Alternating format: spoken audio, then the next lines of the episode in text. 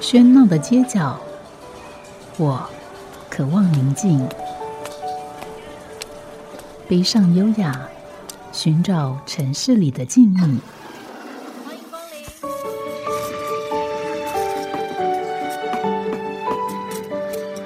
临。一杯拿铁问候，我们在书里相遇。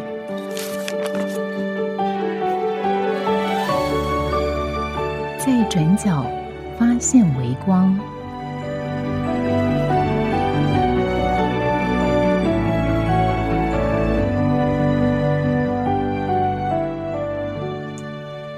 您现在收听的是《在转角发现微光》，我是节目主持人吴嘉恒。在今天的节目里面，我们邀请到的是田园城市生活风格书店陈炳生社长来节目里面来跟我们谈一谈他的书店，还有他的出版社。我们现在欢迎陈社长。谢谢谢谢。嗯，对，其实哎，对我们刚刚其实就提到了，呃，对，对于有些读者来讲，其实是跟对于田园城市的这个出版社还更熟悉。嗯，那另外，呃，这个田园城市也在中山北路那一带，就是马街医院附近，是有一个很漂亮的书店。所以今天其实是你是以双重的身份呢来谈一谈的。嗯，其实我未来是当然希望能够更多重，啊，更多重还要就是在玩玩一下这个所谓的文化事业这样的一个相关的东西。嗯，那为什么当然大家对出版社会比较熟悉？因为我出版社已经二十五六年。有这么久？对对对，我感觉，呃，就是说，大概两千年之后，其实都有注意到城田园城市的书，因为因为二十五年，民国八三年开始，我当初的志愿就是在一个专业群众里面做不同世代的累积。你这句话有点抽象，抽象啊，不会，就是说我我讲一句很很简单的话，就是很多很多老师他他会说。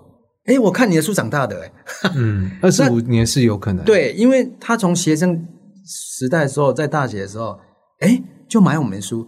等他毕业、退伍、研究所念完以后，当上老师了，哎，这时间蛮长的。可是，哎，他好像还在买我们的书，哎，嗯，所以表示说有个世代的对对对对，所以世代连结其实对我天城市开书店这个这件事情，其实有很大的。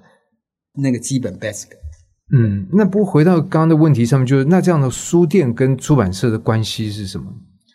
书店的部分，它是必须要呃面对的第一线的客人，那客人的层次各方面的来源跟对象就不是书，因为做书有做书的一个规范，嗯，然后呃做书店的话，你空间的经营其实有很多面。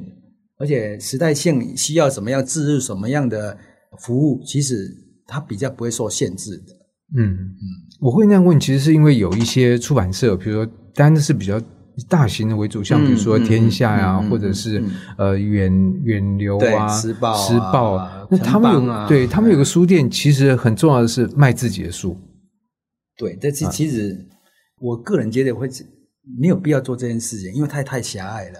同样，你因为你同样在做的事情都是一样，只是在网络上，在其他书店上，在你们自己的书店上做的都是同样，其实它变成会互相去抵制的。嗯，就是这些群众里面，他会显说，哎，哪里比较方便，哪里比较便宜，因为买买到可以同样的东西嘛。嗯，所以这个没有没有。不过你这想法是现在才有的吗？还是以前？因为有发现，呃，基本上应该是最近才有啊，因为。你会去比较，你会看到的某种现象，你会去思考，去分析嘛？对，你要是以前就有的话，那你就是先知了。以前因为那个时代，基本上出版社都不需要书店。嗯，那我只是想说，我我想看到其他书店，重庆南路书店那么多，那以前就比较叛逆，比较比较想说，哎，我们自己的书店应该可以玩一下不同的 style，有点。跟一般书店不一样，不一样。以前是有这样，但是但是因为当初十五年前来这个地址的时候，因为还是有 office 的工作室嘛，那书区的话就没有那么大，没那么大也是想玩一下，但是基本上就是玩的性质，不是要提供大量的服务。嗯，那个时候是这样，阶段性是这样考量的。所以等于呃，田园城市的出版社有二十五六年，对但是最先开的时候，并不是说同时开一个书店，没有，在那个年代，基本上出版所谓的产销，其实做的还蛮不错的。哎，那个销的部分，产通路产归产，对对，销归销。不管网络或实体书店的话，基本上给出版社也很好大的，大家互相的 feedback 跟互动，就是流通性大家都很自由自在。嗯，那不过在二十五年前开了出版社，然后到了大概呃十几年前开书店，其实二十九年前就开出版社了，十九，嗯。因为是那个时候是跟人家合伙，嗯。那合伙呢就也是因为理念不一样，所以才后来是自己成立体验城市这一，嗯，所以是二十五年的，所以应该是二十九年就就成立。对，不管二十五还是嗯九，但这中间就是说，为什么出版社开开会想要来开一个书店呢？我觉得书的部分不应该锁定在只有书店、只有通路上面，我觉得它可以呈现很多面向的可能，包括你还没出书之前的一个概念哦，那是用什么形式先去让大家先发现一些端倪。那还有书出版以后，它还有什么可能的活动，或是嗯各方面的可以帮这个书做促销啦，或是说他书里面可以承载不足的这个部分，就是就是你要让他看到很多眼，还有呃欠缺的部分，其实把它补补进来。可是这样听起来，它还是就最先这个书店还是作为田园城市的出版社的一个延伸，但是这个空间它并不是像一般的出版社开书店一样，就是我们找了一个空间放我们自己的书，卖我们自己的书，然后我们直接面对读者，那这个让它比较有比较说不定比较低的这个价格来买到。嗯嗯嗯可是你在开这个书店的时候，你刚刚提到好像会做更多的尝试或者来游玩，这边是这样一个空间。对，嗯，这个感觉蛮大胆的一个决定。大胆不大胆我不敢讲，因为我自己可能跟自己的嗯人生经历有关系，因为因为十几岁其实就一个人在外面的嘛，哈，就在就是都是自己来就对了，反正反正嗯球鞋什么都自己来嘛，那自己来就是养成很比较独立的个性。那独立的个性，你你做人的事情起来就是有经验，就是一经你做多就是生意，就是累积。嗯做累积，那就是哎，好像你你你做多以后，一直累积，一直往前，那个那个那个视野跟那个可能性的探究感就会慢慢出来，你就不会停在停在某一个点这样时间点就好。所以，我觉得这也是因人而异啦。对对，很我当然，多人他所以所以我说，刚刚我的生生活生生活人生的经验有关系嘛。嗯哎，要是说我我一个都待在一个很完整的家庭里面，然后很满足这样的很温馨的那个，那其实我不可能有这样方面的对性格上面可能就会比较守成一点这样。对对嗯，那在这样的一个尝试过程里面，这个毕竟有一个空间呢，来为书来服务，它是有很多可能的。它不仅是像一般的我们想到，它纯粹是一个展售的空间。可是这个店开下去，跟当时你做的想象有差距吗？当然当然，随着时时间时代的不一样，还有累积下来的实际状况，当然会不一样。那不一样的不一样的同时，当你就会觉得说，哎，好像有一个方向必须要调整，哪些方向可以调整，所以就一直在尝试不一样。那也看到同行之间也有一些类似的一样这样的咱一个一个空间在经营。那我那个时候就想想说，因为我我那个时候最早成立出版社的时候，那个年代比较是属于说，哎，你做你的，他做他的，嗯哦，他你你有自己的文化，他有自己的文化，就自己深耕自己的一个一个一个那区块才对那个时候看到世界各地好像也是这样子的，可是后来觉得好像不是这样子。的。哦，但不是这样子的时候，那是怎么样？就是大家有样学样，嗯，哎当然你说一个模仿的跟对对，风这样。已经开始已经开始起来了，已经开始起来的时候，好像你会觉得四面有追兵。当你做好了之后，四面有追兵了，嗯。那你你不赶快跑，那可能就是就学。对，就就你会被稀释掉。嗯所以那个时候就开始想，哎，我这个空间怎么有独特这件事情？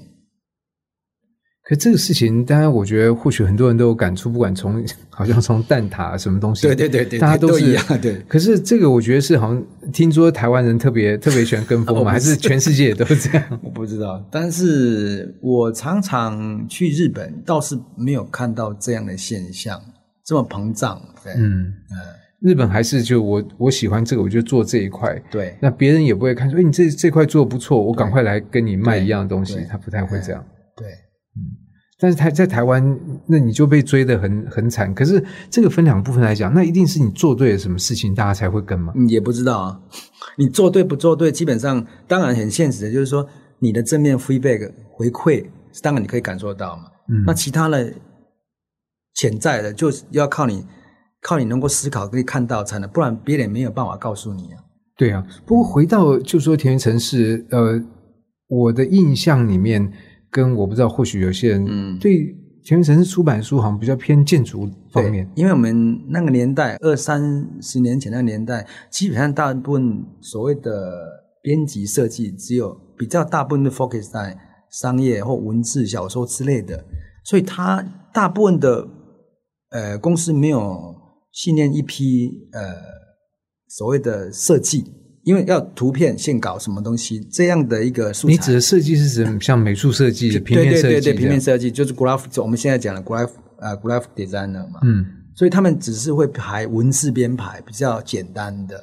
那这一块我们因为很早就接触过，所以那延伸到后来，从建从建筑这一块的一个领域里面分出了很多相关的设计部门。嗯，设计设计专业啊，包括视觉传达啦，还有。当然不是从不是分出去了，而是这个设计被已经被就它发展出来，越越发就越细。对，嗯，那我们很早就接触这一块。那呃，应该是说我们设计这个书的这个建筑书的部分，它是因为它有一个内容跟架构，所以我们在设计书上来讲，这个类别上来讲，不是比较不是一般出版社可以跨的。你要是没经验，就其实是有点难。对，这就是我要问的，就是说。别的要学，他不一定跨得过对这个门槛，对，因为他不是只有素材给你，你就可以做，因为他可能还要需要懂一点建筑的一些会啊，或一些相关的这个，对，所以他也没有像你讲的四面追兵嘛，这一块是没有，但是书店的部分，其实在某一个点，应该是说在大概十三年前左右，十二三年前左右，那个设计类突然爆发出来的时候，那为什么不知道？就是没有，那应该是说市场市场放大了。所谓市场放大，就是说，本来一个大学里面的建筑科系，还有有设计科系的学校本来就很少，突然，所以你指的是说，这个大学可以学习的科系突然大家就增加了。你看，有设计学校了，大学第一大学增加了嘛？第二大学里面设计有一些设计管理学校、学学院的。都有嘛，所以是不是市场变大了？听起来是，对。其实我们一般人真的不会注意到，比如有这样一个时间时间点，突然它增加，可这样的增加对你们来讲是好事啊。呃，因为书籍的需求增加，两面刀，刚好时代在变，就是说世代在习惯使用，呃，知识获得的工具，不是以前传统只有从书上来，嗯。它也从图像来，刚好那个点刚好设计呃需求，设计类的东西需求出来的时候，刚好刚好是最高点。其实慢慢就下坡，为什么？年轻世代起来，他要获得资讯来源的工具，突然也增加很多了。嗯，所以他不必不全然是必须要靠书籍，对他管道增加了，所以书籍变成他其中一个选项而已。那以前二三十年前不一样，书籍是唯一唯一的，对。所以就是很吊诡。我们那个时候其实想到，哇，学校开这么多了，哈，大家一直都来讲那本看什么，买你们教科书，结果怎么会完全不是这一回事呢？完全完全不是。好，建筑系以前必备、必考、必读的建筑史的书一大堆，因为他必须要考试要用。对，现在现在不考了吗？不是不考，我也不知道他。资讯来源从哪里就可以得到？反正就不用买书了，因为建筑史的书就是很比较笨重一点，嗯，比较大本一点，所以也比较贵。对，所以怎么突然这种书突然从高点往下破？后来没有人敢出版了啊。嗯，后来我们相关的做这一块的完全不敢出版了，因为没有市场啊。这个其实我觉得陈社长这边讲到的，我想也就是在很多其他的书店也会提到的一个一个、嗯一个状况。那这种状况事实上，它在在长远来看，当然我觉得是不好的嘛，因为你没有人买这个建筑史，那就没有人写新的建筑史。对那或者说这个数量、质量都会下降。对，那最后其实我们就会读到，比如说很久以前人写的，或者写的不够好的建筑史。对好像就是没有延续性，还有没有一个推陈出新的的可能性出来，这个是对长久来讲是不好啊。嗯，可是没办法，对市场就是很现实啊。对，啊，只能说可能一阵一阵，说不定这一阵大家觉得这个不需要有这样的书，对说不定过了十年之后，它又翻转回来，就是也有可能。嗯就是就是复刻，或者是反正就是一个对时代一个一个现象又重新再来。可是你刚刚提到还只是建筑史的部分，那其他的，比如说平面设计，很多的，呃，因为我知道有些人他他在买这些书的时候，他就是要去买这个书的实体，因为因为有还是有人在，还是有。但是我们刚刚讲的现实面的问题嘛，来也很多面的嘛，而且他花那么、要花那么多钱嘛，我选择其他的可能性嘛，或是影印的，反正现在时代科技很厉害嘛，嗯。呃，扫描啊，你你啊，scan 啊什么这些都，老师其实老师现在其实时代在变，有很多因素了，包括就学校老师其实很希望学生看书啦。那现在就更民主嘛，所谓更民主就是说，我我你讲要你要看，但是看不看在他不压迫你，他不会强迫你，因为很多人说，哎，我需要民主啊，你可以给我书单，但是我可以不买啊，我可以选择自己的啊。嗯所以这个很多很多因素了，很多因素。但同然，同样的因素，同样的在在书店上面来讲，一样也也一样，就是说碰到一个变革，就是说通路的问题。以前就是要到实体书店去买书嘛，因为只有从网络书店之后你有网络嘛。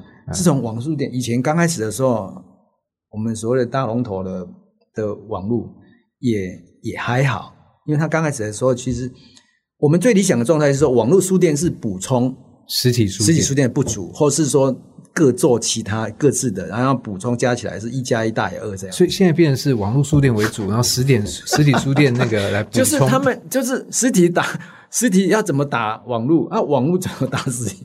那你知道他们打仗用谁的子弹？用出版出版社的子弹。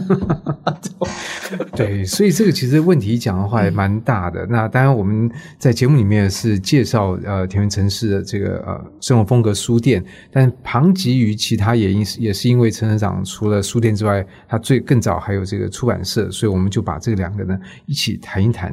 那不过我们先休息一会，待会再就刚才所谈的一些话题啊，可以继续聊下去。好家庭联播网，中部地区古典音乐台 FM 九七点七，北部地区 Bravo FM 九一点三。今天所邀请到的是田园城市生活风格书店的陈炳生社长来节目里面谈。那陈社长其实是一个非常风趣，而且呃脑筋其实非常活的人，所以我们可以从他呃从经营出版社到经营书店，那这其实都分别是二十年、十几二十年的事情。在这个中间，其实要经历很多的环境的变化，到今天可以呃这个笑傲江湖是不容易的事情。那刚才我们当然也提到，就是说这环境的改变，比如说，我想很多人都都直接会感受到这种网络的嗯这个影响，但是它对我们的生活影响层面太多，我们没有办法讲讲的很完全。但是至少刚才就提到两个，第一个就是你很多人的取得的资讯的方式，嗯它就是从网络，它对取代了他对买书的行为。对第二个，他买书他就不要在实体书店里面买，对他上网去订，然后就到巷口的 Seven Eleven，，7-Eleven，所以嗯，所以在这样的状况底下，等于说，呃，你身为出版社和书店，这是受到每个都受到双重压力，你等于是受到四面的压力，压力，对，四面楚歌。没有到四面楚歌。对，但是在这个状况底下，你怎么样但是去？我们看到的是大部分表面上这样子的呃，也不是说表面，只是说很潜在里面被被你发现而已。说很多人还是希望能够到实体书店去买书，找到那个温度、那种感觉。可是很多啊，对，可是我们要到一个实体书店，呃，天气又热，你要出去走一趟，嗯，虽然在家里上网好像，对这个习惯的问题，还有你说你你从事这个行为对你的。意义意义，好，那个站在你的生命上的感觉是怎么样？我觉得那个比比例的问题啊，你现在习惯用网络的，那那你没办法，就是它的比什么东西都在八九十是在那一块了嘛。那可是长久以前有养成这个习惯，其实这个习惯很好的，它可以某种氛围又可以得到了，他可能占他呃六七十，他觉得哎，我愿意出来啊，我愿意出来这样子。对，那那就像我们刚刚提到有一点，就是说。你你开书店尽量不要开在 Seven 以内嘛，有不然你就稳死的嘛，因为它太容易了，太方便了嘛。对，因为对他来讲，店对店什么什么一大堆啊。其实对他来讲，Seven 就是一个书店。对对，现在它就时代在变的，同我我发觉是现在这个时代是通路独大的时代。嗯嗯，那通路通路独大，它因为已经建立一个通路网络了，所以它会利用它一直在填充一些更多的现象。还有就是说，他们会尽量是别人投资，不是他投资。嗯，这就对来讲更轻松嘛，压力就没有，就是往上面推嘛。所以现在书在书店，在一般的书店或是通路上，其实出版社是很辛苦的。为什么辛苦？现在为什么我们这么辛苦？其实市场已经开始在萎缩的情况下，书又都是用寄卖的。嗯，跟以前年代，我们以前出版社跟书店的合作模式完全不一样，所以现在所有压力是回到出版社身上。所以为什么现在书越印越少，然后作者一直收入越来越少？因为因为对这一环扣一环，一环扣一环了。对对啊。不过，其实讲到书店本身，因为你刚刚提到，就是说，我们今天要要需要一些理由，我们才会走出家门，走进一个书店。对，你需要有个意义。可是，意义一方面是我去的人，我要寻求什么意义，或者是期望什么意义。可另外一方面，就是这个书店它要提供什么意义，或者提供意义的可能。这个是相对的责任，还有就是潜力，还有就是。他必须要做什么事情才能得到他们的肯定，或是嗯，所以这个问题是最重。我记得现在这个年代，这个问题最重要就是 content。嗯，你康，你这个空间提供什么 content？你这个空间提供的时候啊，你也有，他们也有，到处都有。好，到处都有，为什么特地要去？那即使我来到这边啊，别人也有，我家附近也有，我看一下你的是不是价格比人家便宜？嗯，就他。看到的都是一样的东西，所以他必他会想说，他进一步要求说，我为什么要来这边买？嗯，因为你没有给他其他的可能性。那如果以这个田园城市的这个生活风格书店来讲，我们作为一个到书店里面的人，嗯，你你希望我们带有什么样的期望，或者对意义的期望，或者你要提供什么样的？当然，这回归到说经营者本身，他经营这一块。他必很是很快乐的，因为他自己在经营这一块，一定得到很大的延。我看你蛮蛮快乐的，所以他愿意把这快乐分享。那怎么样把这些快乐带到书店呢？好，那你的当然以书来讲，你的显书很重要嘛。那因为你愿意把你知道了比别人别人不知道的更好的书提供给他们，接着说，哎，这个可以尝试读看看。那还有别家别人没有的，只有你有的，而且他是他们可以，他们觉得很很讶异的。那你要去发展这一块。那还有我们刚刚讲的，就是说书的呃还没成型之前的，跟成型成型之后的种种可能，这是不是一般书店？就是你一书就是一个一个物件而已。那还有其他可能，你都没有被显现出来，或是让他看到，哎，很有趣，很有趣。以后，那这个东西其实是客人没有在别的地方可以看到的。对，但我像我走进田园城市的这个书店的时候，我当然感觉就很愉悦。嗯，但是就是说，如果就一个粗略的这来看，那这里面它就是有陈列书的空间啊，然后也有呃有个供应咖啡的地方。对。然后有做展览展示一些画作啊、艺术品的对这个空间。那其实这几个要素，很多书店现在也都有。对，所以我常说的说，你要做的一个概念式的、表面式的，大家看到哎有这个有这个有这个就好了，那其实大家都会。所以我刚刚讲重点在 content，嗯，你的 content 是不是跟人家不一样？这个这个就是一样，我们做什么事啊？表面上说哦，我有咖啡，有书，大致看起来都一样嘛，对不对？但是呢，那不一样不一样在在哪里？你说你要进来才是它不一样。就像您走进我书店，你会感觉那个气氛就不一样。第一，这要让它很舒服。嗯，那你要让它主动的待很久，为什么？你就是把东把内容提供的很漂亮，很特殊，让他自己一个人在那边。然后还有一点是，书这一呃，应该说喜欢书这一块呢，其实有时候要教育的，让它变成潜潜在一个好的习惯。所以我我对世代在处呃处于同一个所谓的这个空间里面，自己找到自己喜欢的角落，这件事情很重要。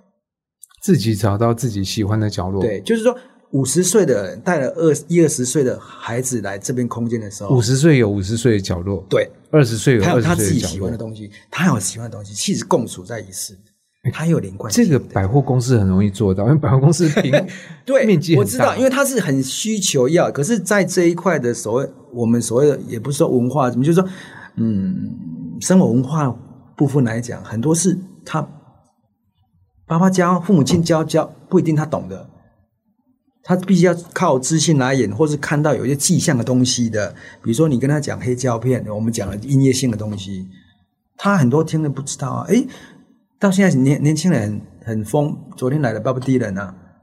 他们知道 Bob Dylan，有些人根本不知道 Bob Dylan 是。嗯，那好，我们家就就有些人会对，有些人会，有些人不知道，然后有有些人可能会觉得哈，怎么可以怎么可以想象，居然有人不知道？对对对对对。但是就是说，好，你比如说我们讲的是说类似讲昨天的事情，那诶，在我店里面有看到很特别的黑胶 Bob Dylan 的黑胶片，哇，那就回到以前他那个 Bob Dylan 现在几岁了，所以他年轻的时候的影像，然后他的音乐，还还有诶，中文书有介绍 Bob Dylan 的诶介绍啊，还有哎有其他很 Bob Dylan 相关的影像的摄影书或什么样子。可书店空间有限啊，其实不多，不要多，要选得精对，要选得精。你要而且要跟得上时时事，或者是说这个东西是经典的，这个东西是流行性的，哎，所以为什么我有两个展览区？然后两个展览区呢，我有国外书跟国内书，那我也有独立出版的书，但是呢，我每一个展览是相关的书，我就搭配。好，我是摄影展，我就要选一些摄影相关的书，因为来了族群可能对摄影比较偏特别内对可这个就是难难处了，对不对？因为你摄影展，然后你这个摄影书老上也很多，你选错摄影书，其实也等于没有打到那。所以说，他您您讲的没错，难。你现在难，因为你没做好，那你不做永远是难。所以就是要做。所以做，所以大家问我说：“哎，好像我还算有一点厉害，没什么啊。我以前就开始做这件事情，一直累积，一直累积呀、你这 A 做过了，B 做过了，C 做，你都知道了嘛。嗯，而且等于说，我觉得这里面得到两个，就第一个你讲那个 content 很重要对，但其实 content 不是你本来就有个这个标准答案在那边，你打开收到答案纸一开，哦，我知道这样没有，你实际上一直试，对？一直在试，对，嗯，对，就是你在稳定中小尝试一点变化，哎，你得到又不一样的。对，我觉得其实，在今天的节目里面能够访问到呃田园城市生活的呃陈社长是蛮有趣的，因为我们对于店面本身还没有讲太多，不过我想我们大概也没有什么时间讲太多。最好的办法其实是有机会到他的书店，在中山北路那边亲自去看一看。那当然，我觉得或许听众朋友也就从刚才我们所谈的内容可以感觉到，就就是说它的触及其实非常广。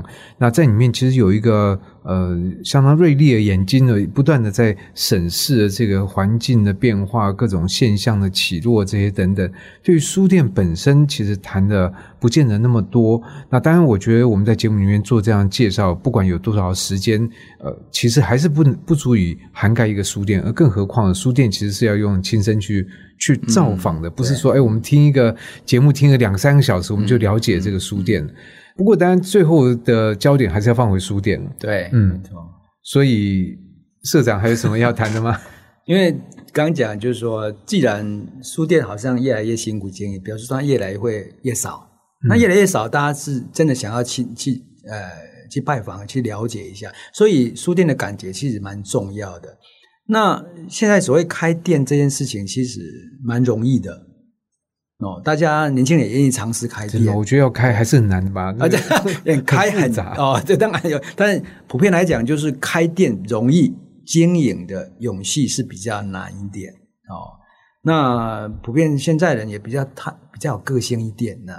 那有时候我会想说，个性不能放在人对人的身上，一定要放在内容身上。可是你对人还是要有个个性啊，不然人没有人没个性的人，你也觉得相处起来有点辛苦没错啊，就是说你的个性应该大重点，大部分的重点还是在呃你店里面的康田啊、那你个性一定要是说，哎，你对人是 nice 的，或是有一点，当然有一些细微上面的个性绝对是有的，绝对是有的。但是呃，有时候是说，哎，你开开这些书店，没有人，我我很希望把快乐分享给别人。嗯，这个很重要，因为这个桥梁是这桥梁很重要，是说你是分享快乐出去，大家很喜欢开始更更喜欢书这一块，更喜欢来书店体验这个氛围，买书、看书这样的一个一个行为。所以我自己把自己定位是，我希望能够塑造一个比较人情味的书店，然后比较有未来，可以看到未来，因为。展览有未来性，它有脉络性。书里面呈现多元性很重要，不是现在你家的、你们家的店是从台湾的出版社选过来，他家的书店也是从台湾的书店选过来。大家选书的对象是从哪里？从博客来，所以选的书八九成都一样。嗯，所以选书这件事情，除了这样的领域以外，还有没有其他的管道？你是说除了比如说博客来之外，没有，就是在台湾选书这样子的，选新书，其他出版社的书从可是像比如说成品，他也有做国外的采购啊，他从对。欧洲啊、美国啊选了很多国外的书过来。对，，没错，嗯，是有啊，它是很商业的，呃，在操操作一些，在在行销一些比较国际性的东西也是有啊，但是还，那你你要去操作跟陈敏一样的吗？嗯，当然不行啊，你你你抵挡不过他嘛，所以你必须要找到你自己在你的呃所谓的专业经验上面，你觉得他们不会做，而且做不来的，其实这就一般讲的是蓝海、红海的概念嘛，对，不管那个蓝海多大，反正对。其实小小一块，其实也是一个角落也很好，那因为我长期做出版，累积了很多创作者、创作型的呃的一个不同世代的创作者，那他们在国内看到了，就是我们刚刚讲了，有或许成品有一些，那书店有一些国内的啊、哦，那可是台湾的二手书店没有国外的啊、嗯，那国外的有没有很漂亮的书？有很特别很多很多，没有可问题怎么？挑？对，嗯，问你怎么挑而已。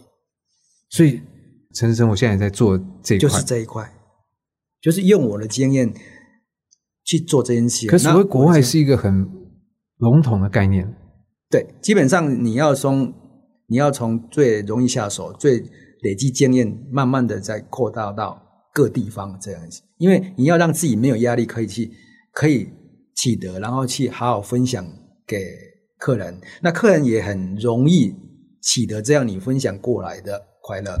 很现实的，就是说，哎，我可以很好的价钱买到这种很漂亮的书，类似这样，这这这是很现实面的问题。然后他看到说，哎，这个我很喜欢的书，可是我从来没有就看过你找到也是赚到，那读者买到他也觉得他赚到，对，嗯，所以这一部分我刚才讲的说，你不累积就永远没机会。嗯，但是要以你自自己刚开始的呃最没有压力的情况去做。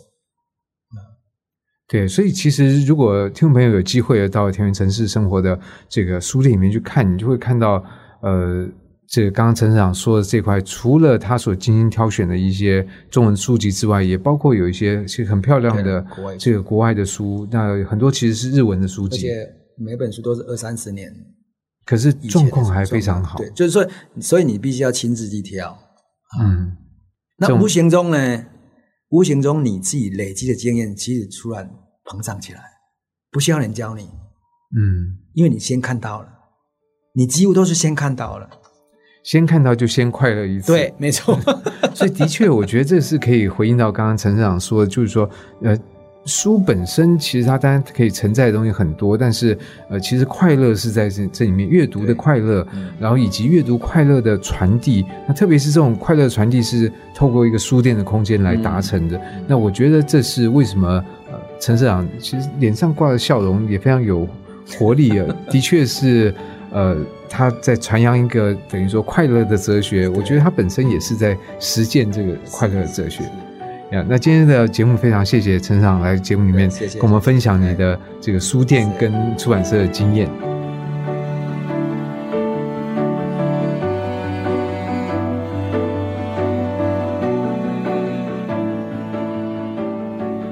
谢谢您的收听，听完这一集，不妨也到书店走走，或许会有新的收获。如果您对这个节目有任何想法建议，我都很欢迎您帮我到 Apple Podcast 的留言打分评星，也邀请您订阅这个节目并分享给身边的朋友。我们下集再见，拜拜。